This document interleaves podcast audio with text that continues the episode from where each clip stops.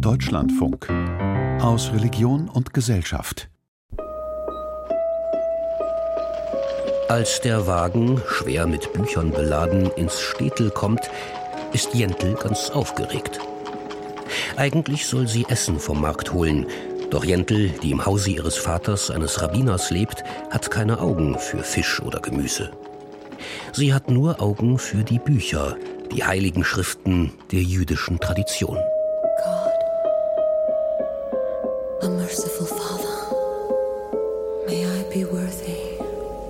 Jentl liest und lernt. Heimlich. Ihr Vater hat Verständnis für die Wissbegier seiner einzigen Tochter. Doch die Leute im Städtel? Für die ist Jentl irregeleitet. Eine Frau hat schließlich nicht zu lesen und zu lernen. Als Jentels Vater stirbt, streift sich seine Tochter den Talit, den Gebetsschal über. Sie bittet ihren Vater im Gebet um Verzeihung und trifft eine folgenschwere Entscheidung. Sie wird lernen, in eine Yeshiva gehen und den Talmud studieren. Jentl schneidet sich die Haare ab, verkleidet sich und tritt unter neuem Namen als Anschel in die Welt der Männer ein. Just tell me where, where is it written? Tell me where.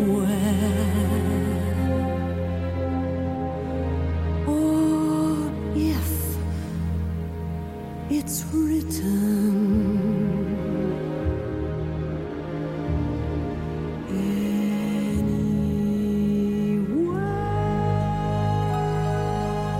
Die weibliche Stimme Gottes. Wie Frauen den Blick auf Tora und Talmud verändern. Ein Feature von Carsten Dippel.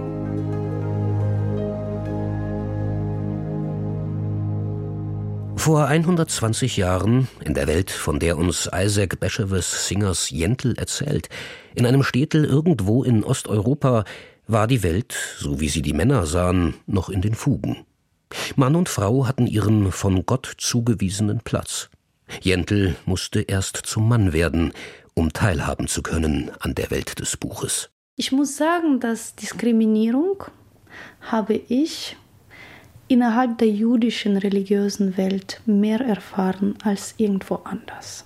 Sagt die in der Ukraine geborene Svetlana Kundisch, Kantorin der liberalen jüdischen Gemeinde in Braunschweig. Heute ist die Welt eine andere.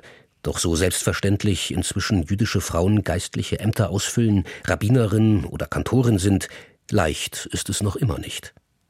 Alte Vorstellungen von kultischer Reinheit und Unreinheit wirken nach. Die Frau an exponierter Stelle, das ist nicht selbstverständlich. Weil als eine Frau in einer religiösen jüdischen Welt zu sein und noch dazu eine Kantorin werden, wollen und diese Musik zu studieren, dann in eine Synagoge stehen und die Gebete zu leiten, das akzeptiert nicht jeder. Im progressiven und konservativen Judentum, ja selbst in liberaleren Kreisen der Orthodoxie, leiten Rabbinerinnen und Kantorinnen heute Gottesdienste.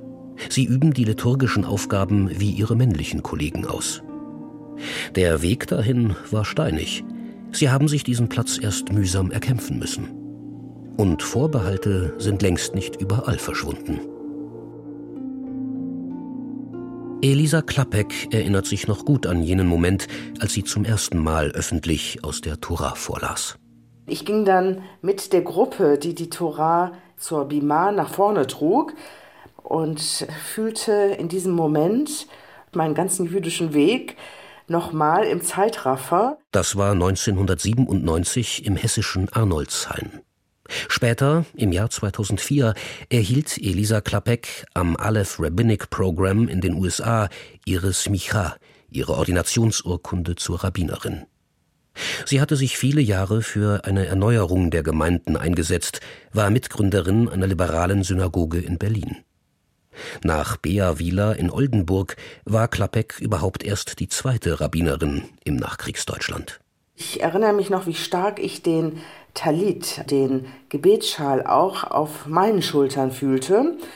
Ich fühlte mich jetzt verantwortlich für meine Tradition. Sie lag auch auf meinen Schultern. in dem Moment natürlich, wo ich dann anfing zu lesen.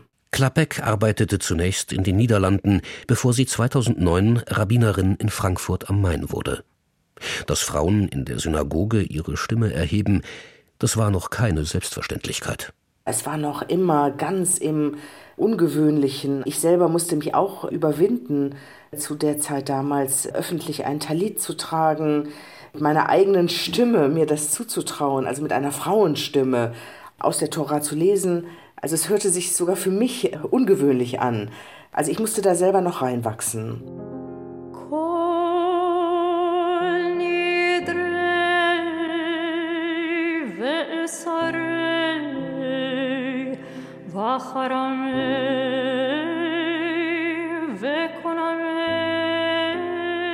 Dieser Schritt Führungsposition nicht nur als zufällig Frau, sondern auch als Frau mit allen weiblichen Komponenten einnehmen zu können, das ist ja wirklich fast eine Frage von zweiter Generation, ja, dass also die ersten Frauen das wirklich so ein Stück weit durchgekämpft haben und das durchaus auch mit Selbstzweifeln belegt war.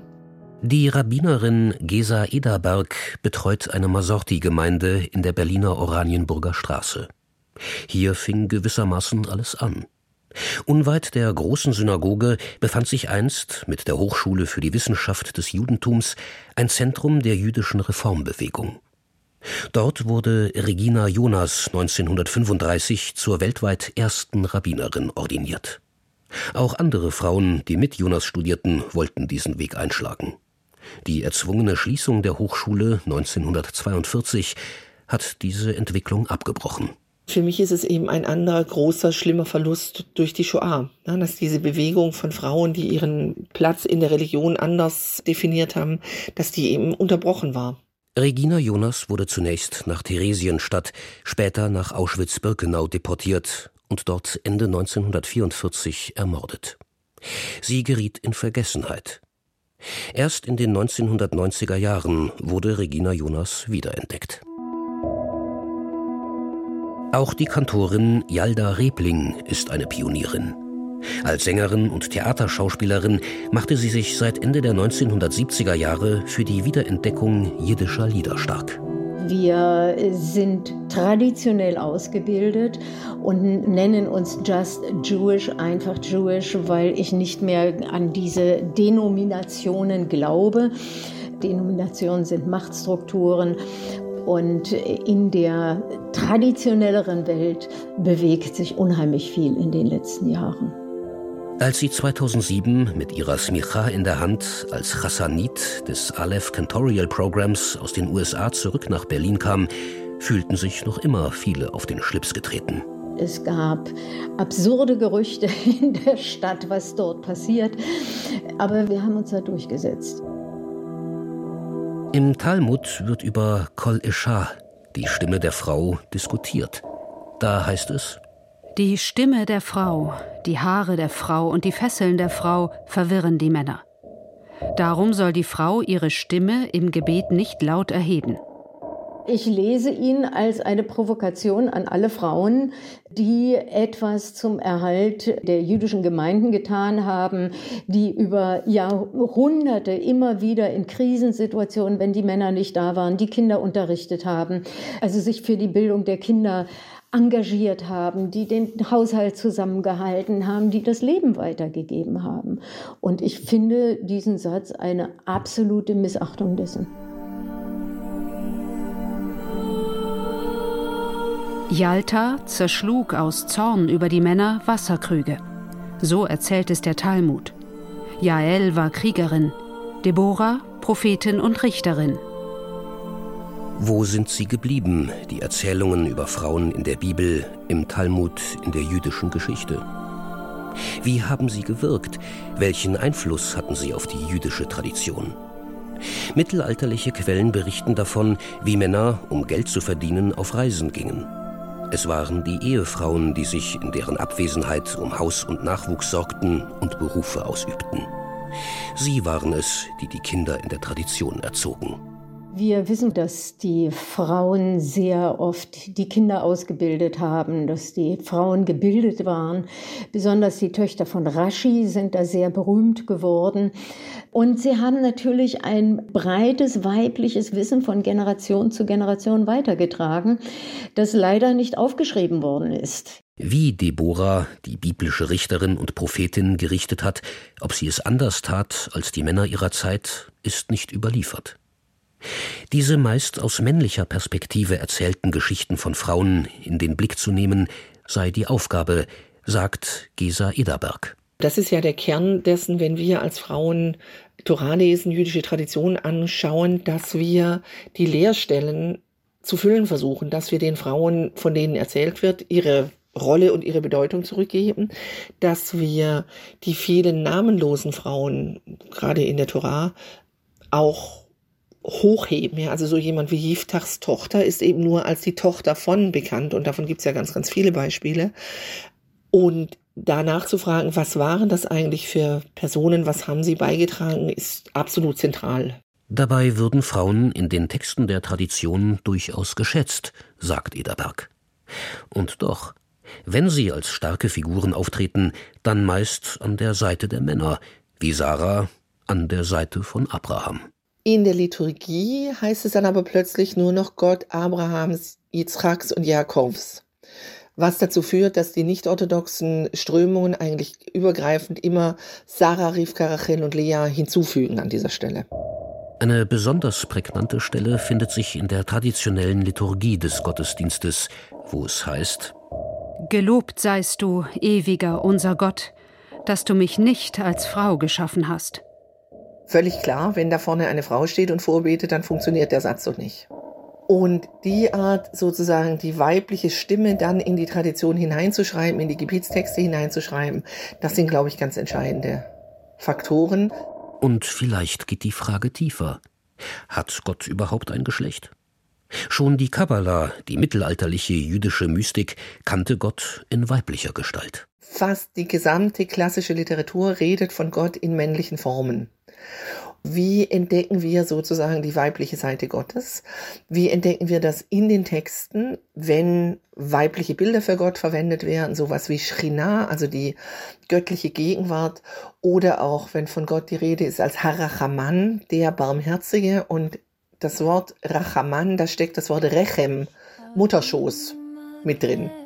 Wenn wir im zentralen Gebet an den hohen Feiertagen von Avinu Malkeinu unser Vater, unser König reden, was heißt das eigentlich, wenn wir mit diesen Bildern arbeiten? Und vielleicht macht es ja Sinn, diese Bilder durch unsere Mutter, unsere Königin zu ersetzen oder nochmal durch ganz andere, vielleicht weniger hierarchische Bilder.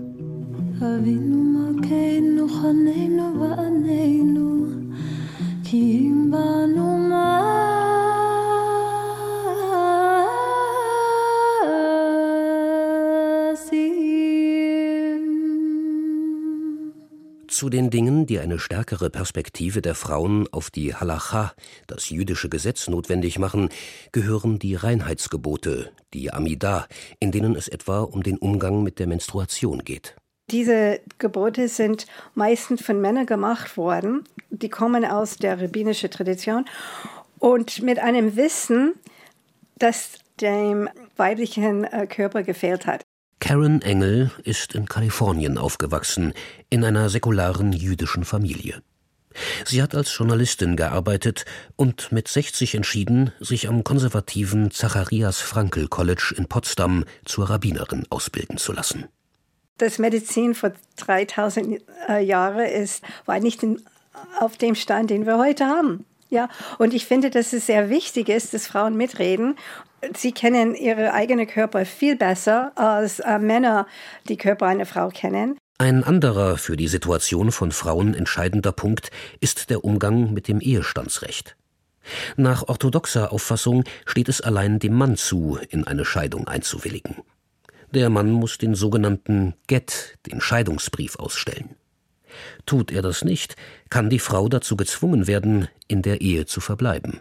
Wir versuchen das zu ändern und eine halakische Lösung zu finden. Und es gibt Lösungen. Zum Beispiel, man kann schon bei der Hochzeit im Ehevertrag unterzeichnen, dass man dieses Geld geben muss. Aber dafür muss man auch gut gebildet sein. Man muss wissen, dass, dass es Alternativen gibt. Und dafür kämpfen viele Frauen. Und das ist ein Teil des jüdischen Rechts, wo man sehr viel noch ändern muss. In der Masorti-Bewegung werden halachische Fragen zu lebenspraktischen Fragen im Committee on Jewish Law and Standards diskutiert und verbindlich entschieden. Immer im Rückgriff auf die Quellen. Es geht um Themen wie das Scheidungsrecht, den liturgischen Umgang mit Fehlgeburten oder Leihmutterschaft. Natürlich zeigt sich erst in einem nächsten Schritt, wie sich daraufhin die religiöse Praxis verändert. Also es verändern sich die Themen, die vorkommen. Es verändern sich natürlich dann auch die Stimmen, die gehört werden. Und damit langfristig natürlich auch die Halacha. Neben halachischen Überlegungen sind es Midrashim, traditionelle Geschichten, Bibel und Talmud ergänzende Texte und Kommentare, in denen sich weibliche Perspektiven auf bestimmte Fragestellungen mehr und mehr wiederfinden. Die Tatsache, dass Frauen jetzt in äh, verschiedene Aspekte des Lebens auch mitreden mit der Halacha, bringt einfach eine Entwicklung in der Gesetzgebung, dem Verständnis, was bestimmte Mitzvot bedeuten. Mitzvot, die Gebote. Tatsächlich stellt sich eine grundsätzliche Frage. Gelten die dem Mann auferlegten Mitzvot wie das Anlegen der Tephilim, der Gebetsriemen, das Überziehen des Gebetsschals oder eine bestimmte Abfolge an Gebeten im Tag genauso für Frauen, wenn diese geistliche Ämter übernehmen? Frauen sind eigentlich ausgenommen von religiösen Verrichtungen, die an die Zeit gebunden sind. Die Rabbinerseminare antworten darauf unterschiedlich. Also ich bin persönlich der Meinung, dass das tatsächlich auch eine Pflicht sein sollte, wenn wir Gleichberechtigung haben wollen, dann gehören eben nicht nur Rechte, sondern auch Pflichten dazu. Die männliche Macht bröckelt. Inzwischen sogar in der Orthodoxie, zumindest in den USA und Israel, wo sich manche orthodoxe Gemeinden geöffnet haben und sich selbst als Modern Liberal bezeichnen. Dort werden mittlerweile auch Frauen zu geistlichen Ämtern zugelassen, wie an der Yeshivat Maharat in New York. Dort studierte die Rabbinerin Rebecca Blady. In many Orthodox communities, being a rabbi as a woman is a very new concept. And of course, it's not accepted everywhere. Für die meisten orthodoxen Gemeinden ist die Vorstellung einer Rabbinerin noch ein ziemlich neuer Gedanke und er wird natürlich nicht überall akzeptiert. Rebecca Blady lebt mit ihrem Mann, der ebenfalls Rabbiner ist, in Berlin. Hier haben sie vor einigen Jahren Base Berlin gegründet, eine Art Home-Based Judaism, eine Gemeinschaft, deren Mittelpunkt nicht ein Gemeindehaus, sondern das heimische Wohnzimmer des Paares ist. Über 30 Rabbinerinnen wurden am Yeshivat Maharat in New York bereits ausgebildet. Mit demselben Curriculum wie die Männer an anderen Einrichtungen. Die Aufgabe, die wir ausfüllen, ist die eines geistlichen und spirituellen Führers. Und natürlich wird sie je nach Wirkungsstätte anders aussehen. Aber ja, es ist eine Möglichkeit heute. Warum dem Feuer?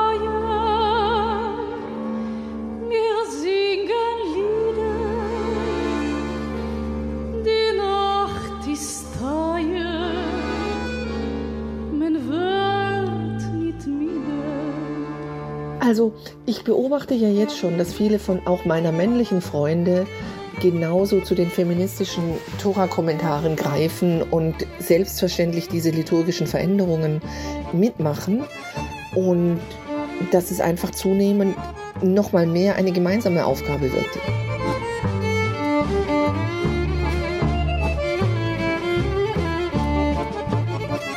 Jüdische Frauen bilden und prägen das Judentum, so wie sie es schon immer getan haben.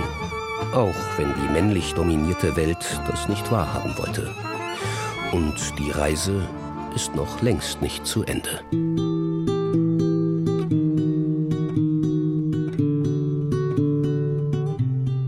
Sie hörten die weibliche Stimme Gottes.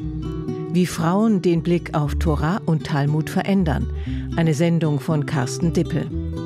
Es sprachen Jean-Paul Beck und Katharina Wolter. Technik Roman Weingart. Regie Nadja Kukuli-Marx. Redaktion Christiane Florin. Produktion Deutschlandfunk 2023.